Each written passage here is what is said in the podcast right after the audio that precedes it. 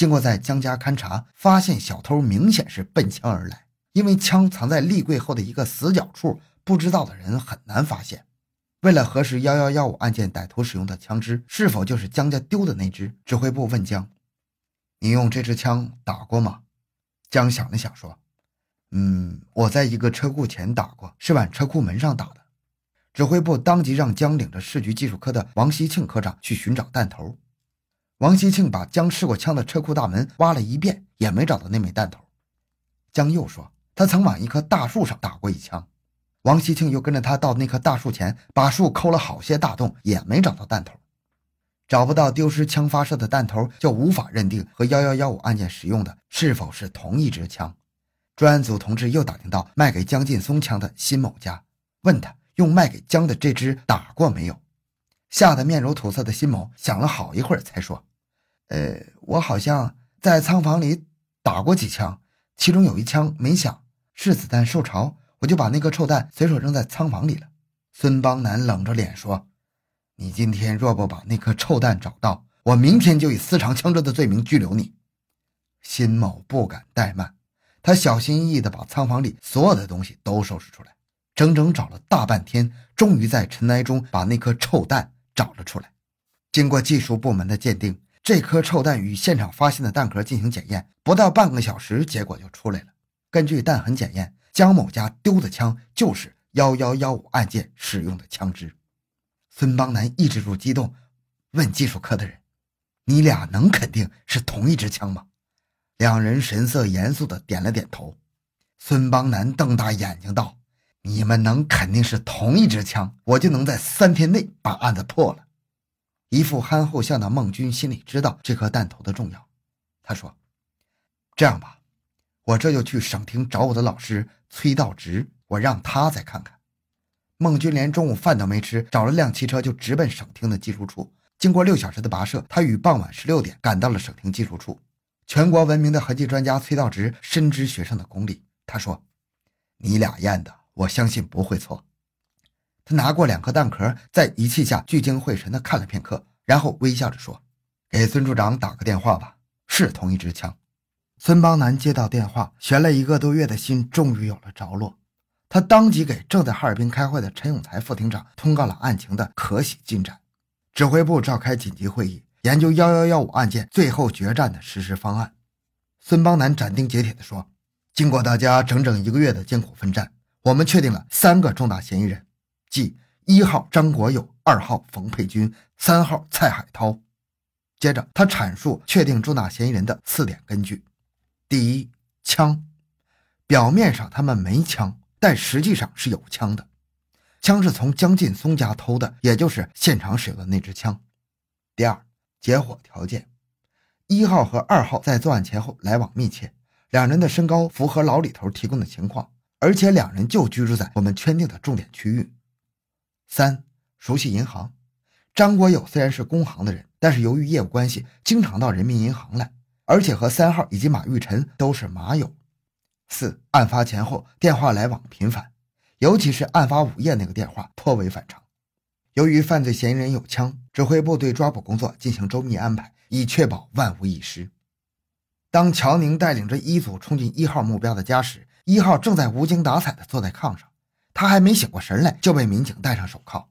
他看见抓他的人里有管片民警唐新宇，就喊了一句：“二哥，你们这是干啥呀？”唐新宇和一号从光腚娃娃时就很熟悉。小唐事后感慨地说：“我真没想到他能是罪犯。他是银行干部，收入在我们同龄人中是比较高的，而且家庭经济状况非常好，有个不错的妻子。他平常能说会道，见人还挺热情。”杨海东出殡那天，他也去了，一副很忧伤的样子，还捐给了死者家属一百块钱。摸牌的时候，他妻子证实，他出事那天晚上，他很早就躺下了，所以我压根就没往他身上想。抓捕之后，民警依法对他们三人的居所进行了搜查，然而一无所获，枪、赃款、血衣等证据都没找到，三人齐声喊冤，拒不招供，审讯工作进入了僵局。难道是抓错了不成？孙邦南的眉头又皱了起来。冯三的媳妇儿是个老实人，他说，出事那天晚上，冯是十六点三十分左右离开家的，二十二点左右回家的，约在半夜的时分，他还接了个电话。而冯三则说，当天晚上他根本就没出去，在家看了一会儿电视就睡了。他俩人应该信谁的呢？经核实，蔡海涛的确不具备作案时间，他玩完麻将就回家了，很多人都能证实。陈厅长一宿没睡，他在房间里不停地踱步。突然，一个大胆的想法闯入他的脑海：把一号、三号先放了，让他俩再表演一下，集中兵力审二号。这个想法得到了指挥部其他同志的认同，但是也有人觉得放人有些冒险，万一他是罪犯跑了或是自杀怎么办呢？陈厅长把手一挥，严肃地说：“错了，我承担责任。”当乔宁把放一号的决定告诉他本人时，一号张国友扑通一声给跪下了，然后连磕两个响头，把嘴都磕破了。他说：“感谢你们帮我弄清了问题，没有冤枉我。”五大连池的市民。在十六日的上午还奔走相告，说案子破了，罪犯抓起来了。可是到了傍晚，又一个消息全市传开：公安局把人抓错了，正在给人赔礼道歉。面对风言风语，幺幺幺五案件指挥部泰然自若，不申辩，不解释，以静制动。果然不出陈厅长所料，张国友在走出公安局大门之后，一切行为失常了。他一面向单位同事炫耀说。哼我没事了，是公安局把我抓错了。一面积极打听冯三是否放出来。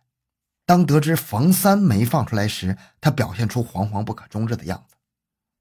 然而，他的一连串反常表现都没能逃出指挥部的视线。待他充分的表演之后，指挥部决定将他和三号蔡海涛再次抓捕。这一张一弛，有力的击碎了一号和三号的幻想。刑警们在张国友的身上翻出准备自杀用的氰化钾和一个锋利的刀片，进一步证实了指挥部的判断。十七日深夜，在强大的政治攻势下，审讯张国友的工作刚刚进行到二十分钟，他便缴械投降了，彻底供述了犯罪事实。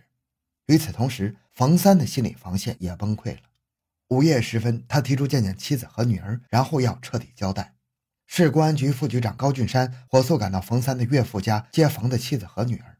起初，冯的岳母还不肯放冯七去。他说：“这小子太没人性了，杀了那么多人，破坏了那么多家的幸福，还去看他干嘛？他真该千刀万剐呀！”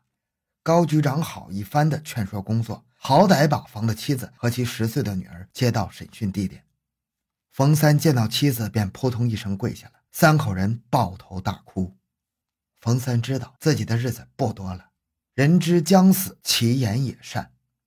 他哭着说：“我对不起你们，希望你在我死后改嫁，好好抚养女儿。”见过妻子女儿之后，冯三又提出吃烧鸡。等到冯三把大半只烧鸡送到肚里，他摸了一把油滋滋的嘴，开始供述那个罪恶的血腥之夜。初审完冯三，外面的天已经大亮了。昨夜不知道什么时候下了一场大雪。大地一片银白，孙邦南揉了揉布满血丝的眼睛，扶窗望去，他感慨一声：“真是惊天动地呀！天地有灵。”幺幺幺五案件在案发第三十三天之后，终于大白于天下。主犯张国友，别看他长出一副讨人喜欢的脸，说话办事善于左右逢源，但他骨子里有一股对金钱疯狂的占有欲望。他有一个不错的家庭，三室一厅的房间里摆满了各种家具和电器，妻子高挑个，孩子也聪明可爱。更令人羡慕的是，他有一个旱涝保收的好工作，薪水也不薄。然而他就是不满足，因为工作的缘故，他经常能看到一些腰缠万贯的大款前来取款存款。每当看到那些大款漫不经心地把成沓的钞票扔进皮包，他的心里总是酸溜溜的。